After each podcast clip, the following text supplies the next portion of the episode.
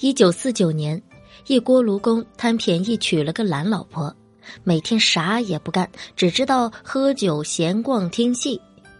十二年后，人们才震惊的发现，这个女子的身份是十分的不简单。锅炉工名叫李振海，五十三岁的那一年，他娶了一个四十九岁的懒老婆，而他也是穿衣不凡，经常对着一张军人的照片发呆。一看就是一个有故事的人，可是李振海对他是十分的尊重，只由着他，按照自己的性子喝酒、闲逛、听戏，直到一九六一年梅兰芳去世，从他的回忆录里，人们才发现，这个懒老婆是名震上海、名满京城的小凤仙。一九零零年，小凤仙出生在杭州，父亲是八旗武官。可生不逢时，没了用武之地，而雪上加霜的是，母亲是偏房，时常受到大房的教诲。小凤仙打小就性格抑郁，对人冷淡，母亲不堪忍受，带着小凤仙独自出来生活。可生活孤苦，她很快就一病不起，撒手人寰。好在奶妈收留了小凤仙。可后来天下大乱，衣食无着，奶妈动了邪念，把小凤仙押给了姓胡的艺人，骗了几个钱便逃跑了。开始时，胡艺人教小凤仙唱戏，带她到南京的街头卖唱。后来战事吃紧，胡艺人又把小凤仙卖给了有钱人家当婢女。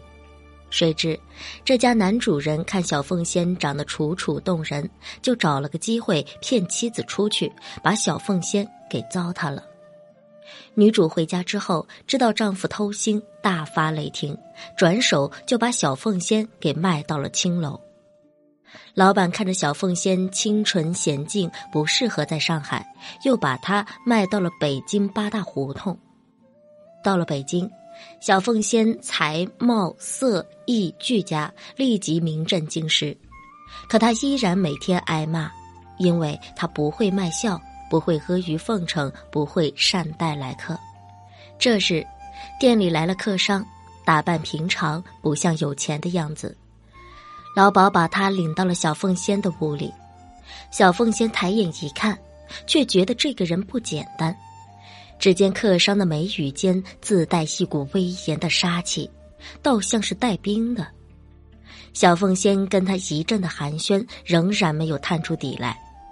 他嫣然一笑，道：“我自坠风尘，月神无数，独独看您有庸行的气概，何必相欺？我虽女流，倘若您不弃，或可为您解忧。”客商闻言也不说话。提笔写下了一联：“自是佳人多隐物，从来侠女出风尘。”又留下落款“松坡”。果然，小凤仙没有猜错，这个客商就是名动一时的云南督军蔡锷。当小凤仙问及他来京的缘由，蔡锷说是拥护袁世凯当皇帝。不料，小凤仙却一下子变了脸，下了逐客令。没过两天，蔡锷又来了。小凤仙见他表面放荡不羁，实则忧心忡忡，于是说：“英雄处世，令人难测高深。今天做华歆、荀彧，谁知明天会不会做陈琳？”说罢，小凤仙走到了琴前，抚奏了一曲《高山流水》，委婉真切，情谊淋漓。道尽了人世间的沧桑，也打动了蔡锷的心。没想到小凤仙说出口自己的心中所想，从此蔡锷将小凤仙视为知己，小凤仙也第一次说出了自己的身世。英雄督军竟然和八大胡同的妓女打得火热，一时间在坊间也是传开，成为八卦热榜。蔡锷的原配夫人刘霞珍。一气之下，带着婆婆回了老家，连袁世凯都觉得蔡锷有些太过分了，竟然为了一个烟花女子闹得全家鸡犬不宁。可当蔡家的老小走后，袁世凯却突然觉得这是一场阴谋。无奈已经人去楼空，袁世凯也只好加派人员去监视蔡锷。蔡锷的活动受到限制，小凤仙的闺房就成了蔡锷联络反袁人士的情报站。一九一五年，蔡宅被翻了个底儿朝天。可是蔡锷每天和小凤仙成双入对，浪迹北京各大风景名胜。这天，蔡锷与小凤仙踏雪寻梅，马车经过车站，一晃间就只剩下了小凤仙。蔡锷走了，小凤仙闭门谢客，在脑海之中一遍遍回想着：待到民国重建之时，必是你我重逢之时。谁知蔡锷暴病，反对袁世凯称帝之后，喉疾加重，日日咳血，三十四岁就英年早逝。小凤仙接到了蔡锷的死讯之后，悲痛欲绝，她身着蓝布大褂，在蔡锷的灵前哭得昏死了过去。此后，他一度想要殉情，巧的是小凤仙命不该死，她坐的火车脱轨，死伤无数。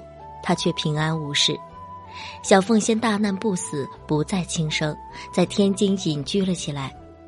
生活所迫，小凤仙又嫁给了东北军一个姓梁的师长。遗憾的是，梁师长不久便病故。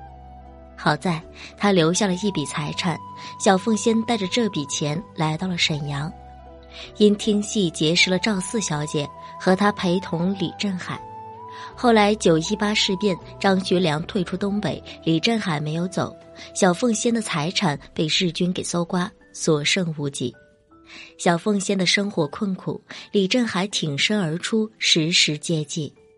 后来，小凤仙嫁给了李振海，一家六口重担都压在了李振海的身上，着实困难。而这时正好梅兰芳途经沈阳。小凤仙向他求助，得到了一份保育员的工作。小凤仙终于有了稳定的收入，可是三年之后，她却得了脑血栓，很快便去世了。小凤仙有着孤苦的身世和经历，她本无情，却用情最深。自是佳人多隐物，从来侠女出风尘。人生难得一知己，千古知音最难觅。您是否也有自己的小凤仙呢？欢迎您在留言区留言，跟我一起探讨哦。